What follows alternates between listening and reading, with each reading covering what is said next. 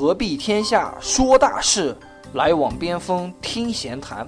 让我们一起随意、随心、随缘。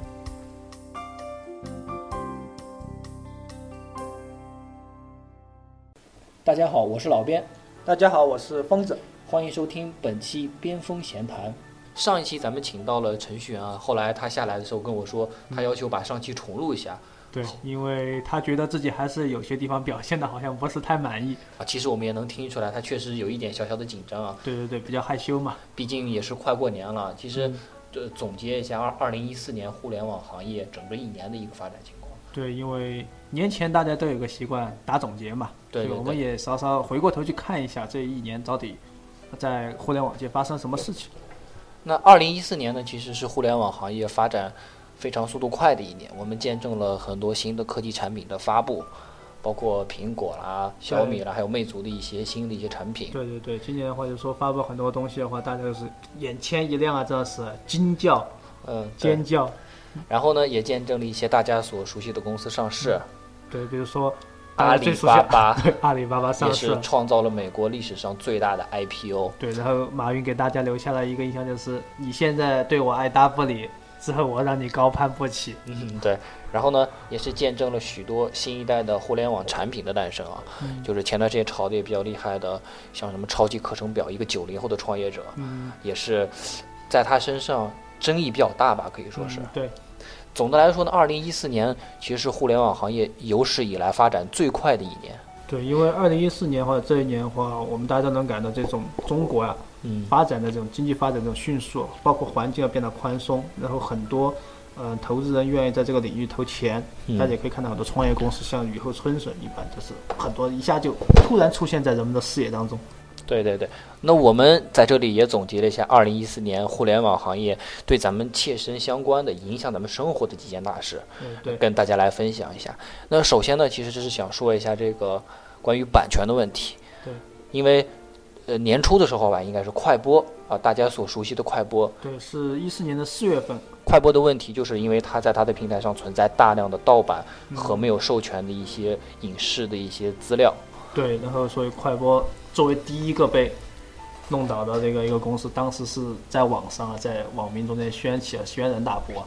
对，自从这个快播出事之后，其实这个版权的这个词也是渐渐的进入了大家的视线，人们也开始越来越重视这个知识产权的保护。对，因为这个呃市场的话，它本身也有一个自律的过程嘛。就是互联网刚开始的时候，其实大家可能各家抄袭啊什么的，然后对比较严重，对用盗版啊这些。但是随着这种互联网逐渐成熟发展的话，这种事肯定是越来越受到大家重视的。然后像很多公司的话，它也会开始自己，呃，注意这些事。因为像现在大家可以看到，像那个，比如像腾讯，大家现在可以看到腾讯不做什么抄袭了。包括腾讯现在自己在微信上，就都最近大家可能应该有看到，说微信自己也说，呃，各种的话为了用户体验什么，然后对知识产权和那个文章原创性要做保护这些东西。对，包括就是几大门户的视频网站开开始纷纷购买一些。呃，影视剧的一些版权，包括如果是购买不到的话，他们会自创一些影影视剧来这个，呃，增加丰富自己平台的一些内容。包括现在大家也习惯于去购买、开通一些会员，或者是呃观看一些付费的一些电影之类的。像前段时间这个苹果就是推出了一元 APP，然后就是大家可以在付费榜上可以看到所有啊，不也不是所有吧，应该是大部分的程序，大部分程序都是一元钱就可以购买。对，然后这个。这个其实是苹果一个非常聪明的一个举动啊！第一是它可以，呃，培养一个用户的习惯。很多人就是因为之前很贵，现在很便宜了，就绑定了你的银联卡，然后去购买。然后第二个影响，其实我想说的是，前段时间也是看新闻说，这个有这种苹果的刷榜的这种工作室啊，他们后来也是因为那个在之前的话，刷榜这个工作是有很多事情是很猖獗的，而且已经成为一种行业的潜规则了。对对对，有些公司或者是有些。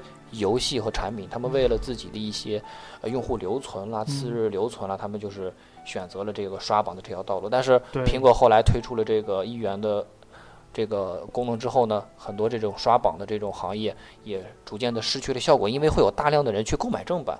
啊，中国人古老智慧大禹治水嘛，在于疏导，不在于去那个堵。是对对对，苹果它其实就是在引导付费的这种付费这种意识这种概念。通过正确的一种策略去引导大家做正确的事情，而不是说你做次错事我就惩罚你，做错事我惩罚，最后大家还是不知道该怎么做正确的事情。嗯，对，其实版权这个事情也是，呃，算得上二零一四年我们认为的一件头等的一件大事情，因为中国是正在呃把这个目光专注在这个科互联网科技的发展，嗯，这个行业要想就是一种长久的发展，必须要注重知识产权的保护。对一种良性的发展，而且现在就是我虽然我们很早说要和国际接轨，对吧？嗯但是真正的话，你要有做到这种有国际的这种水平和和那种有国际的这种视野，把这个这样的产业做好，必须得把这种问题解决才可以。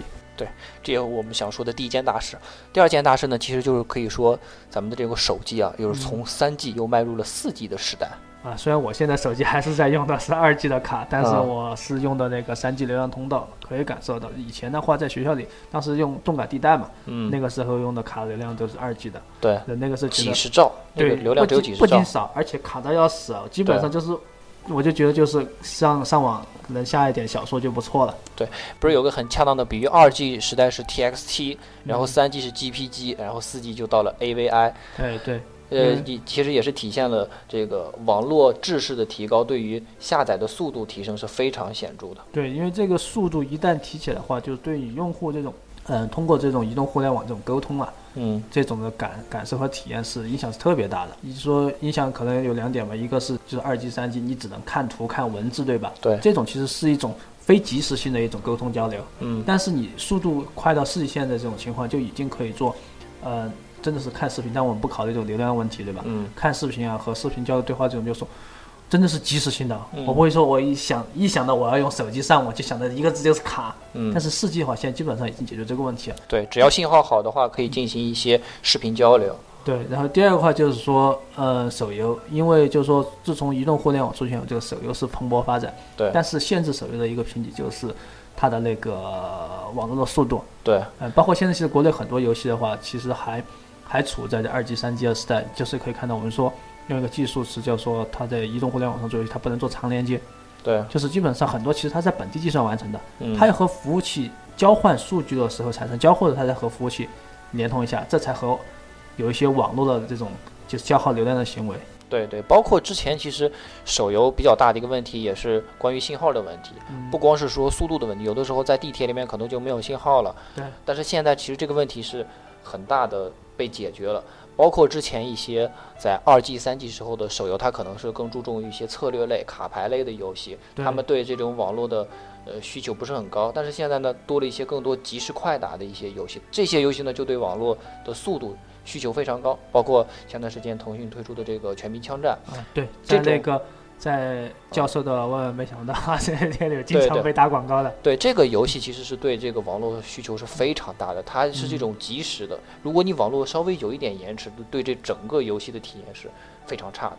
这也就是第二点吧。第二点这个呃影响。然后我们想说一下第三点，就是滴滴和快滴，这个这个我估计很多人应该都深有感触啊深。有感触啊。滴滴快滴最早是应该是从去年的十二月，年初，一四年嘛，一呃四年的年初开始那个，但它其实在一三年的十一月、十二月其实就已经开始了。当时就是是前年，啊，对，那就是前年，对呃前年开始嘛，他们投入大量的钱去开始这个烧钱大战，每个人以亿啊以亿级计算的这种钱呢，对，然后每个用户，包括每一个司机，确实是享受到了非常大的福利。对，而且而且不仅是司机，很多用户在这个他们这个补贴烧钱的过程中啊，打车不仅不花钱，还赚到了钱。然后，呃，烧烧钱的时候大家都非常关注，烧了一阵子之后，他们好像就渐渐的淡出了咱们的视线。嗯其实前段时间也是看到一个数据，说这个快递和滴滴，其实在烧完钱之后，它的用户留存竟然达到了百分之五十以上。对我们当时可能只看说它烧钱，觉得烧钱的时候你能拿用户，那你烧回钱了，对吧？嗯但最后是数据会说话了，嗯，就是实际上它这个这种一场大战打下来，还是很大程度的改变了，就是说我们打车这样一个习惯。对，甚至支付习惯。其实我现在的话，基本上我打车，我只要打车，我就想到我要用掏出支付宝开快递，嗯，因为因为这第一确实很方便，但只要不是高峰期，高峰期所以还是很难打的。对，那不是高峰期打的话，一个对我最大方便就是我支付直接用支付宝支付，我不用掏零钱，非常方便，一个手机解决问题。对，刚才你也说到，其实，在高峰时间是很难打车的，这也就是他们后来推出的另外一项服务——专车服务。这个专车服务一经推出啊，引起一场轩然大波。刚开始的时候其实都没有问题，但是后来的时候，对，呃因为在说他们这种是有搅浑水的嫌疑。对，后来在这个上海等一些大城市呢，嗯政府是明令禁止了专车服务，可能也是因为触及到一些相关的利益啊。但是其实我想说，他们虽然触及到利益，但是也探索出来一条新的道路吧。包括国外啊还有国国内都是有很多这种专车服务的这种软件和大型公司。对对对，就已经进入中国了。虽然说呃专车服务存在这样那样的问题，但是嗯其实它也是倒逼着咱们一个传统行业的一种变革。对，就是互联网化大多也有这样一种特点。嗯，其实很多，其实我们传统的行业有些东西，其实就是给大家感觉你步伐很慢，很多东西慢慢慢慢在走。但是互联网做实话，它不会，它没办法等你，它没有等你，那就有些东西你既然还不明晰，我就先做，做了如果发现问题再倒逼过来，我们再来改进。对，其实也体现出也暴露出来这个咱们在这些。呃，在这个专车市场上，一些制度还不是很完善。嗯，咱们也希望这个制度逐渐能够完善，把专车这个市场，呃，确确实实的给大家带来一些便利。对，因为最重要，我们大家所有普通的普通的这种群众最关心还是这些出行方不方？呃，出行方不方便？对自己的话，这种生活到底带来多大便利？然后呢，最后一个想说的其实是，呃，关于这个游戏主机的解禁啊，这个真的是一个非常大的一个事情，因为嗯这次解禁也是长达十三年啊，长达十三年，中国一直对这个游戏主机是一禁止进入的一个状态。对，因为在这十三年里，说老实话，其实挺长的。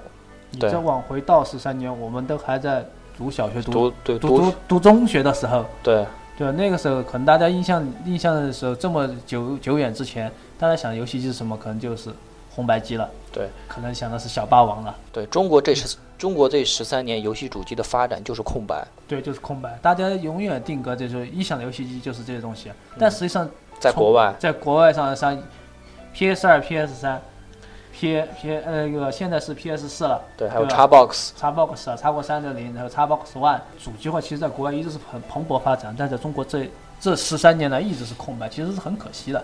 对，是非常可惜。说到这个，呃，关于这个游戏行业，其实也是想说一下最近比较发展蓬勃的另外几个关于游戏的。第一个就是电子竞技这个行业，电电子竞技其实在之前几年，我觉得也是被大家所不愿意去提起的，因为一直被冠以这个电子海洛因啊等一些恶名。对，因为你想想，游戏主机都已经被禁了，对吧？虽然说被禁了以后，大家这个视野转到互联网的游戏方面来了，但是毕竟它还是和游戏相关，和游戏主机的这种游戏是有相似性的，所以大家当然就会把这种负面的情绪或者一种评价给直接推到这上面来。对，但是这个电电子竞技在一四年也是迎来了一个非常大的一个发展。首先呢，就是一些大型赛事，像这个 DOTA 二或者是撸啊撸，呃，他们的这种冠军的奖金已经突破了百万美元的级别了。这个其实是对于选手来说是一个非常大的一个鼓励和肯定，嗯因为他们毕竟也算是一项体育赛事，对，就应该有这么高的奖金。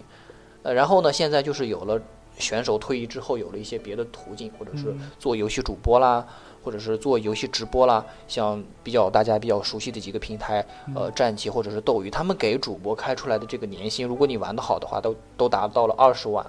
所以说，其实也是给了一些游戏玩家一些别的一些出路。